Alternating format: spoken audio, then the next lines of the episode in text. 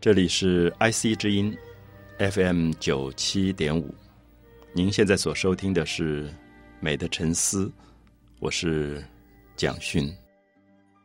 我们在中国文学的系列当中介绍了唐诗，那么在唐代这么高的诗歌成就之后，转移到五代，我们特别挑出了一位重要的人物，就是李后主李煜。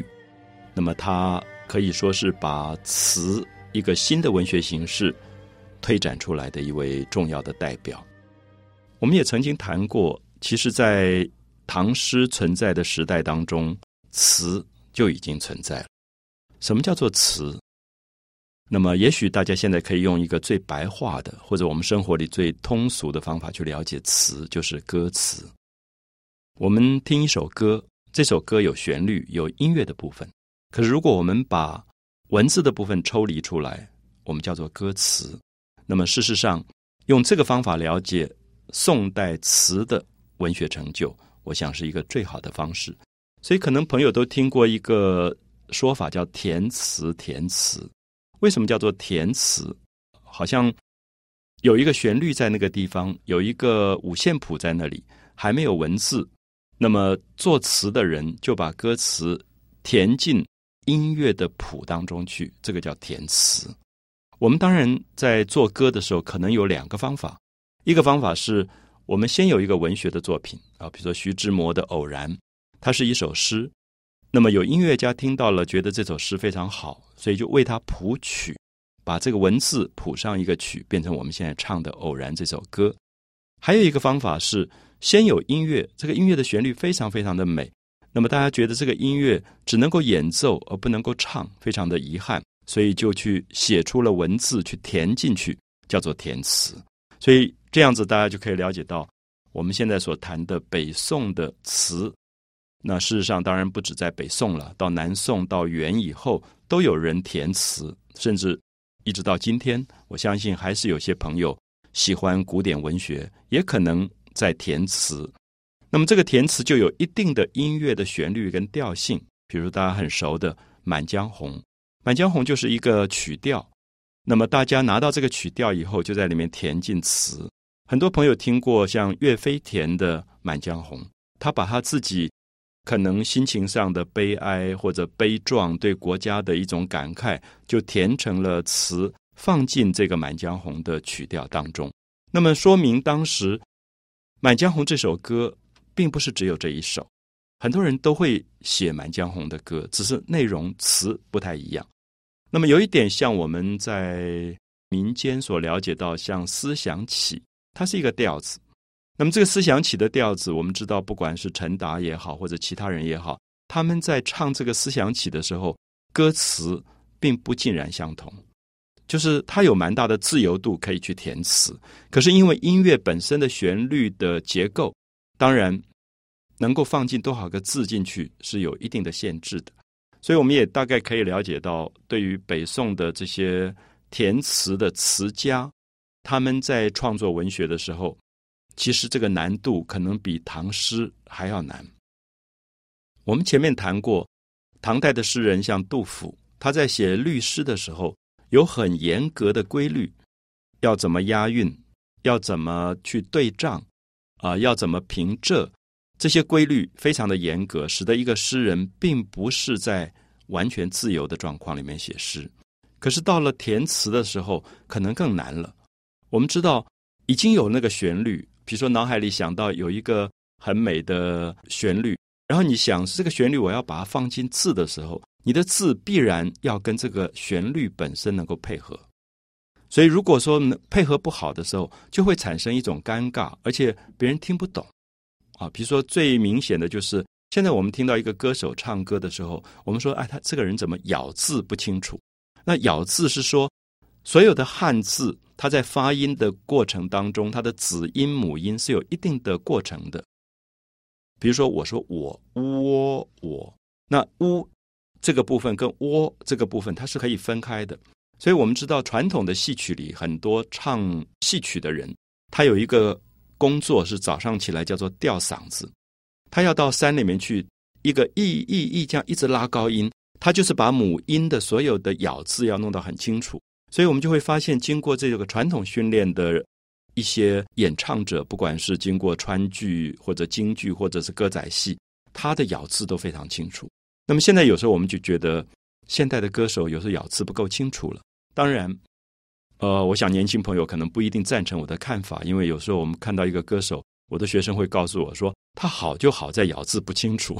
那我觉得这个是很有趣的一个，就是他可能有一种糊里糊涂、囫囵吞枣的那种发音的方法，然后有一种懒洋洋的或者很颠覆的、很酷的那种感觉，就是说我唱一个歌，我就是不要你听懂，所以你怎么认真的听，我也听不懂你歌词的内容。它变成一个风格，我其实是可以了解的，因为刚开始我觉得，哎，什么这个歌手唱的歌我都听不懂。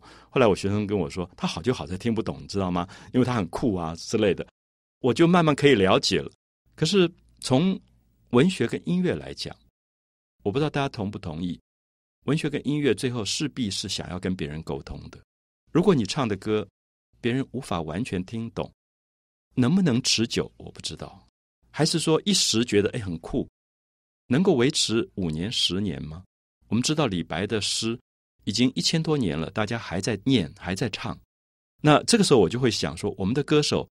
敢不敢说，我一千年以后，我的歌还有人在唱？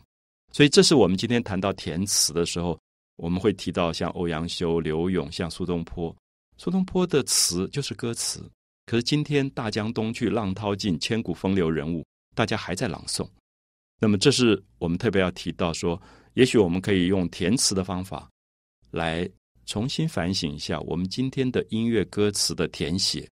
有没有一个新的方向，以及跟大众的这种听者的关系是什么？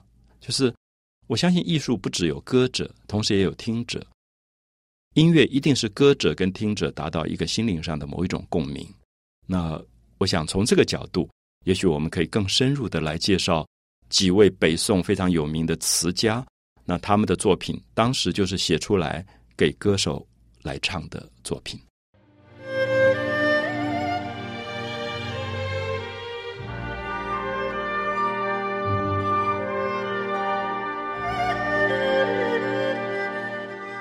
我们提到了北宋的一个词的高峰啊，我们说词的高峰就是出来了许许多多填词的高手。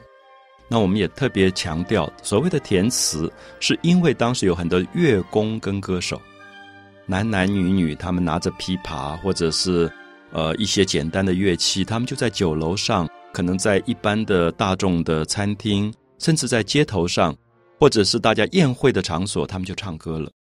那么这些唱歌的曲调有一定固定的，比如说叫做《虞美人》或者叫做《相见欢》《满江红》，有不同的曲调。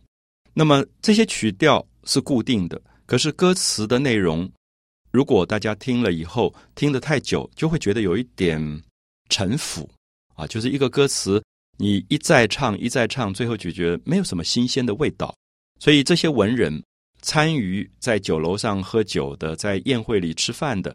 他们本身拿起笔来就会写诗的，他们就觉得哎呀，这个歌词写的不够好，他们就很想试试看，我们来写新的歌词啊，就等于是我们今天去卡拉 OK，我们就点了一首歌，而这首歌我们是看到曲调出来以后，文字打出来，你就拿着麦克风就跟着唱了，可是永远歌词是不会改变的。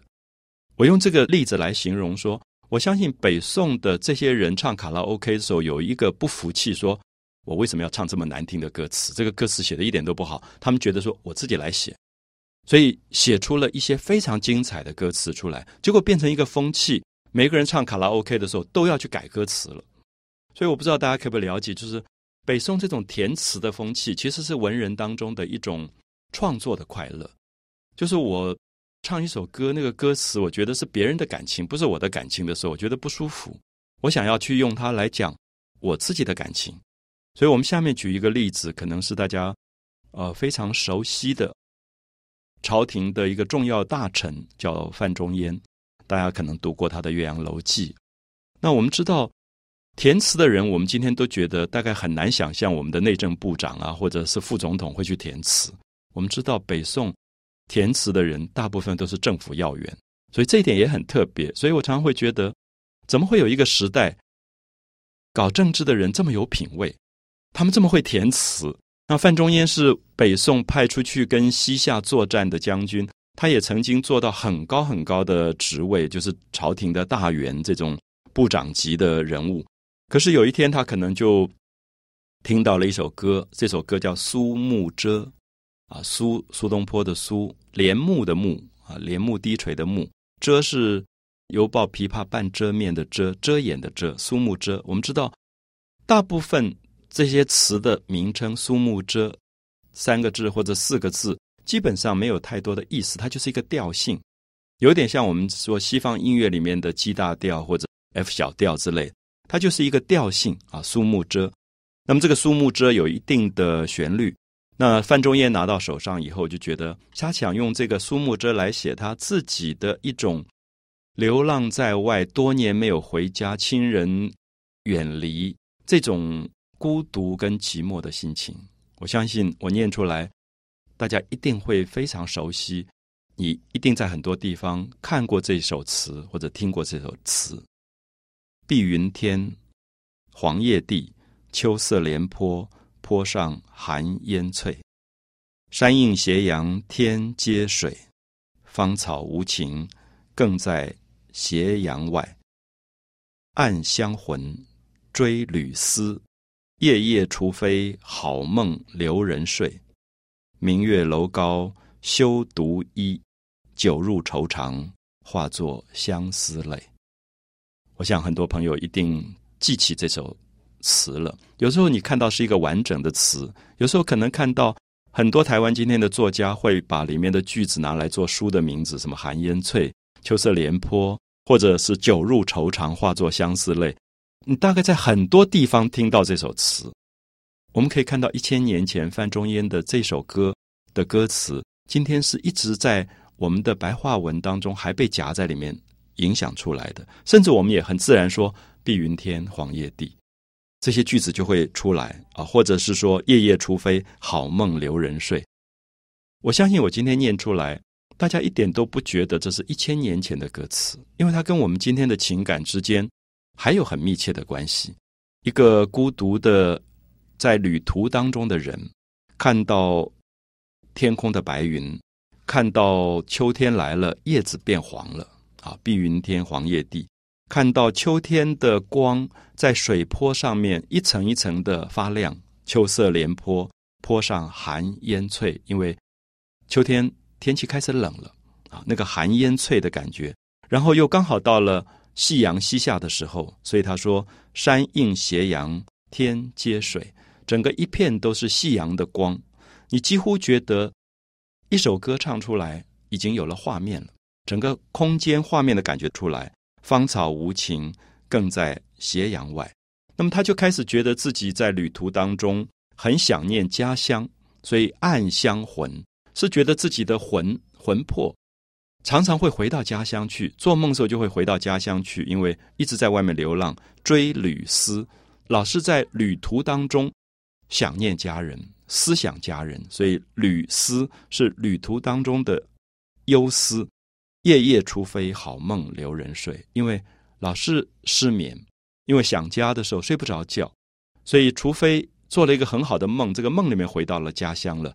夜夜除非好梦留人睡，然后明月楼高休独倚。月圆的时候，他跟自己说：“不要随便走上楼上去啊！你走到楼上去，你就看到一条路，你就想回家了。所以明月楼高休独倚，不要一个人孤独的靠在那里，因为你会很难过、很感伤。然后因为感伤，只好喝酒。最后说，即使喝酒也解不了乡愁，因为酒入愁肠，化作相思泪。一个人就在那边掉泪。”我现在很难想象一个部长级的政府要员会酒入愁肠，化作相思泪。他会有这么温柔的情感，这种对人的关心、对家乡的怀念，这么人性的表情。所以我特别要强调，就是北宋几乎重要的一些词学上的高手，包括我们以后要介绍的苏东坡，他们都是政府要员，他们都是部长级的人物，甚至省主席这种人物做到太守，太守就是省主席。那可是他们有一个词的世界，他们会跟这些歌手在一起，常常为歌手填词。所以我想，也许我们可以推动一个运动，让所有的部长到卡拉 O 可以去改歌词。可是大家当然不能寄予厚望，说不定会越改越糟。那这个时候我们会怀念北宋的歌手，他们有这么好的人帮他们写歌词啊，他们可以唱出这么美丽的歌声，而且情感这么的高贵，在民间流传这样的歌声。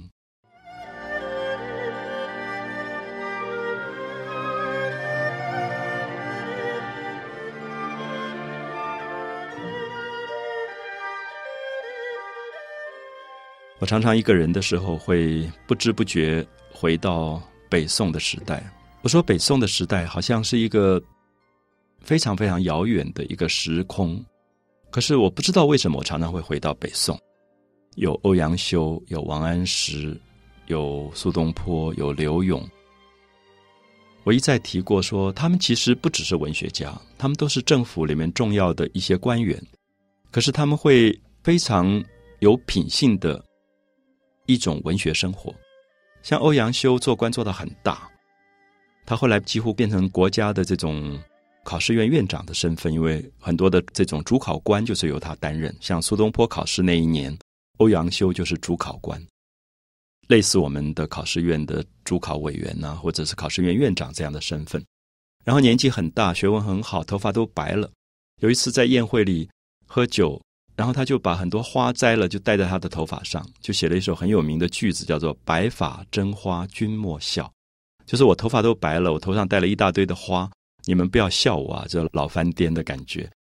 我读到这些，会让我回到北宋，是我怀念这样的时代，这些政府的官员，这些文人，他们有人性上非常可爱的部分，他们不会让你觉得永远一板一眼，或者出来讲话永远难听，老是骂人的感觉。所以那个白发真花君莫笑，我不能想象今天我们有一个院长或部长会有这样的表情。今天跟大家介绍北宋的词的时候，我觉得一个背景的画面，我希望大家看到一个这么有学养的一个部长级、院长级的人，头发都白了，头上戴了很多的花，喝了酒，然后跟大家一起唱歌的感觉。那么下面我们就看到欧阳修在他的这个文学世界当中。只是他的好玩吧，因为他其实是朝廷做大官的人。他写了一首很有名的歌词，这首歌的名字很美，叫做《蝶恋花》。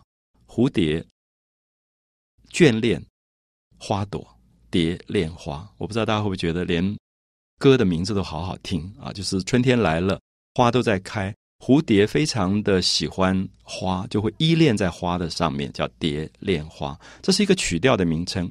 很可惜，我们已经不知道他怎么唱了。可是，如果我今天只是用朗诵的方法读给大家听，我相信大家还是会觉得怎么那么美的句子。那如果加上曲调，更是不得了。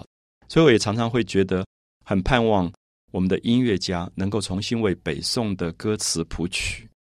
如果他们重新能够唱，是多么美好的一件事情。那么，这首《蝶恋花》是春天的时候。欧阳修对于春天来临的一些感觉，他刚开始写到他在庭院当中，那么这首句子也被我们的作家拿来做了很畅销小说的名字。他说：“庭院深深深几许？庭院深深深几许？”很有名的句子，因为连续用了三个深。庭院深深，现在我们常常变成了成语了，说庭院深深。就是感觉到那个院落越来越深进去，那种一个人坐在院子里面的寂寞跟孤独，所以庭院深深深几许，连续用了三个深。所以如果它变成可以唱的歌的时候，我相信这三个深的发音是不一样的，它会变成一个很有趣的旋律啊！庭院深深深几许，杨柳堆烟。春天的时候，杨花柳树像烟一样的啊，这个。大概你到四月初到大陆的时候，你真的会感觉到什么叫堆烟，因为那个绿色像一阵烟一样的感觉。我以前读不懂为什么叫杨柳堆烟，可是在北方，因为那个春天刚刚冒出来的绿色像一层烟雾一样啊，所以他用杨柳堆烟，莲木无重树，所以那一层一层的杨花跟柳树，好像一层一层的帘子跟帐幕一样。帘幕无重树，就一层一层的帘幕，所以用无重树来形容。然后下面讲到他自己，因为在春天，所以他就出去玩，骑着马出去玩，娱乐、雕案、游野处。娱乐，乐是马乐，马有一个口部的咬住的那个东西，就是拉住缰绳的部分，叫乐。有时候是用金属做的，有时候是用玉做的，所以比较贵族的人、比较高贵的官员出来，那个马的脚齿是用玉做的，所以它叫玉勒雕案啊。那个马鞍，马鞍是雕花的，非常漂亮的马鞍，所以等于是说，他乘坐了一匹非常漂亮的马出来，有点像我们说今天开了一个很炫的跑车出来了，要游春游野处，游野有一点放荡。有一点去逛街，有一点特别指他们可能到酒楼里面去找歌女们一起唱歌的感觉。我想今天的官员，除非一些特别的杂志报道，我们都不知道他们也去游野啊。可是注意一下，我刚刚讲欧阳修是朝廷大员，可是宋朝从来不避讳这些部分。他觉得下了班，我本来就可以去酒楼上找这些歌女唱歌、填词、喝酒。那这个游业有一点浪漫，可是又不是败坏风气的东西。可是今天我们常是说，一个官员去酒家，大概就会被报道，然后就会被辱骂。所以我想这里面都包含了，我认为其实休闲文化里面，如果品性高贵，其实倒并没有那么严格啊。所以欧阳修就谈到他骑了一匹漂亮的马去游玩，娱乐雕岸游野处，楼高不见章台路啊。说因为很多的这种休闲的酒楼，那个楼都很高。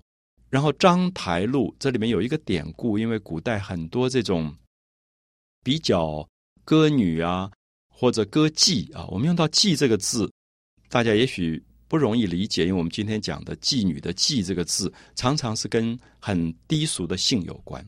可是古代讲舞妓、歌妓，讲的是用他的技艺来取悦客人，来劝客人喝酒的陪酒的人。他有一点像日本今天还保留的艺妓。如果大家在日本京都看到艺妓传统的话，她打扮的非常漂亮，她会唱歌会跳舞，可她是不随便让你有性的骚扰的。我想这个也许大家可以分出来。所以这里讲的章台，其实讲的是这种歌妓。所以这里面等于是他在描写他自己在春天里的一种生活。那么下面一段非常的忧伤，感觉到春天快要过完的忧伤。雨横风狂三月暮。就是阴历的三月底，大概我们现在的四月底五月初了。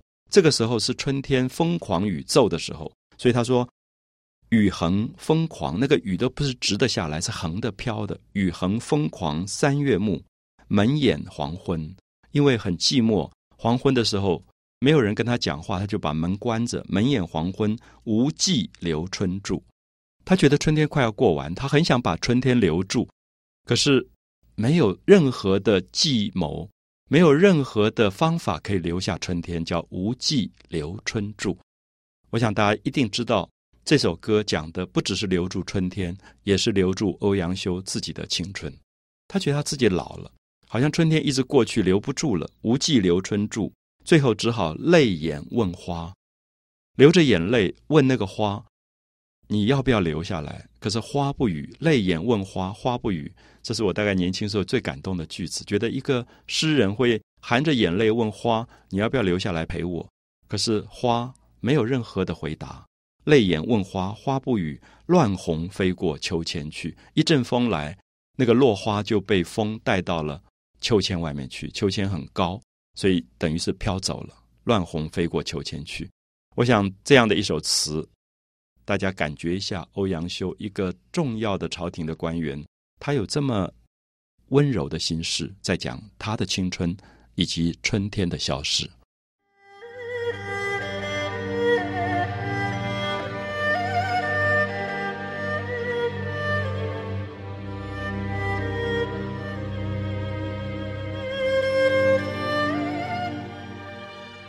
我们提到了北宋的几位重要的词家。范仲淹、欧阳修，我自己非常喜欢的一位叫晏殊。晏殊，这个“晏”这个字，也许大家比较少看到这个姓啊，写一个“日安”的“日”，就是太阳那个“日”，下面加一个安静的“安”。这个“晏”有点像春秋时候晏子的那个“晏”。晏殊，殊是特殊的“殊”。那他的词，我今天特别想跟大家介绍，是因为我觉得，他如果变成一种小调，就是生活里面一种不是很巨大的事件，比如说我们前面介绍过范仲淹，范仲淹写乡愁、写离别比较重，那欧阳修写春天、写青春的消逝，也有一种忧伤。可是我觉得晏殊的作品常常很淡。好像是一个小品，没有那么严重。生命里面一些可有可无的小事情，可是非常的优美。我不知道，我一直觉得极其盼望晏殊的词能够变成今天年轻歌手弹吉他的吉他曲，因为我觉得它像一个爵士乐，它有一点像今天的流行歌啊。他说：“一曲新词酒一杯。”一曲新词，就是拿到了一个新的曲谱，他就在那边填词了，啊，就是等于是我们今天可能拿着吉他在练习和弦啊。所以晏殊本来就是一个懂音乐的人，也懂文学的人，所以一曲新词就是他写了一首新的音乐，然后正在谱这个词啊，正在谱曲一曲新词，酒一杯。我想创作的人都喜欢一面创作一面喝一点小酒，比较有灵感吧。就是一面在那边写歌填词，一面就喝酒。我不知道大家会不会觉得这个画面真的很像我们现在的歌手啊？就是可能在一个 pub 里面叫了一个 gin tonic，然后拿着吉他在那边拨弦这样。所以我一直觉得晏殊让我觉得隔了一千年，他有一种年轻，他让我觉得是今天的歌手的感觉啊！一曲新词酒一杯，那么他在填这个词喝着酒的时候，忽然想到。去年他可能谈了一个恋爱，而这个恋爱可能已经结束了，所以他就说去年天气旧池台。他忽然想到，很感伤，已经过去的一个恋爱，可这个恋爱也没有让他特别特别的痛苦，不像范仲淹那么悲壮，也不像欧阳修那么的忧伤。可是也觉得，哎呀，去年那个恋爱蛮好的，可是好像分手也分得很自然。去年天气旧池台，就是他那个时候还带着这个。可能心爱的人在池塘旁边玩啊，然后去游览一些名胜的地方啊，去度假啊。去年天气旧池台，大家特别注意，这个歌词里没有讲他快乐或不快乐，只在讲想到了，好像忽然觉得，哎呀，去年不是跟那个人在一起吗？也去玩过了一些地方，可是怎么忽然好像已经分手了？所以有一点点淡淡的忧愁哦，特别用淡淡的，因为我觉得不重不重的忧愁。所以他就看着夕阳西下几十回，就是又到了落日了。有一点这样的心情的时候，你就会坐在那边看着落日、夕阳西下，然后他也会有一种眷恋吧，觉得这个太阳要落山了，要下去了，什么时候会再回来呢？几十回，所以好像也同时在感伤，说那这个分手的人有没有可能以后有一天还会重新重谱恋曲啊？重新有可能忽然在捷运碰到，说哎呀。好像各自分手以后，各自谈恋爱恋爱，可是都没有对方更好，又在一起。我现在碰到好多年轻人告诉我说：“哎，绕了一大圈又回来找原来的朋友了。”所以我觉得晏殊的情感很有趣，就是很淡，非常淡，他不强烈，他也不要讲很强烈的东西，可他觉得有一种深情，大家都难忘，都不那么容易忘掉。那下面两个句子是我最喜欢的，也常常用毛笔写给好朋友的两个句子，可能很多朋友也很熟，就是。无可奈何花落去，就是每一次分手，每一次看到花掉落，都有一种无可奈何。可是你也没办法。我很喜欢他用这四个字叫“无可奈何”。我们现在的成语也在用“无可奈何”，就是哎呀没办法。就是你明明是觉得不希望花凋零，不希望分手，可是有时候实在说不出来为什么要分手，就无可奈何花落去，似曾相识燕归来。可他又安慰自己说：“其实每一年春天，那个燕子又回来了，是陌生的燕子。可是你又觉得那个燕子每一年都回来，好像也似曾相识。似曾相识也是我们现在的成语。我们常常碰到一个人，第一次见面，觉得很有缘，就会说：‘哎呀，我们好像似曾相识。’哎，我不知道大家会不会觉得无可奈何。似曾相识是生命里面两个非常动人的感情，就是你跟朋友分手的时候，你只好说无可奈何。”可是你跟一个你很喜欢的人第一次见面的时候，你都可以说似曾相识，所以这里面在讲一个非常非常淡的情感啊，这是为什么我一直觉得我跟很多年轻朋友介绍过晏殊，他是我觉得永远最年轻的歌手啊，他的情感也很年轻。那么因为似曾相识燕归来，所以最后他就跟他自己讲：“小园香径独徘徊。”在那个小院落里面，在那个开满了花的小院落里面，自己一个人孤独的走来走去，因为即使分手了，还会觉得舍不得，所以才会在那边走来走去。可能去年跟这个心爱的人一起来过这条路，所以他又走到这条路上，一个人在那边走来走去，可以感觉到整首词。没有任何难的东西，没有任何沉重的东西，就在讲一个淡淡的心情。那我们一起念一次，来作为我们了解北宋词的一个结尾。一曲新词酒一杯，去年天气旧池台，夕阳西下几时回？无可奈何花落去，似曾相识燕归来。小园香径独徘徊，美的沉思。我是蒋勋。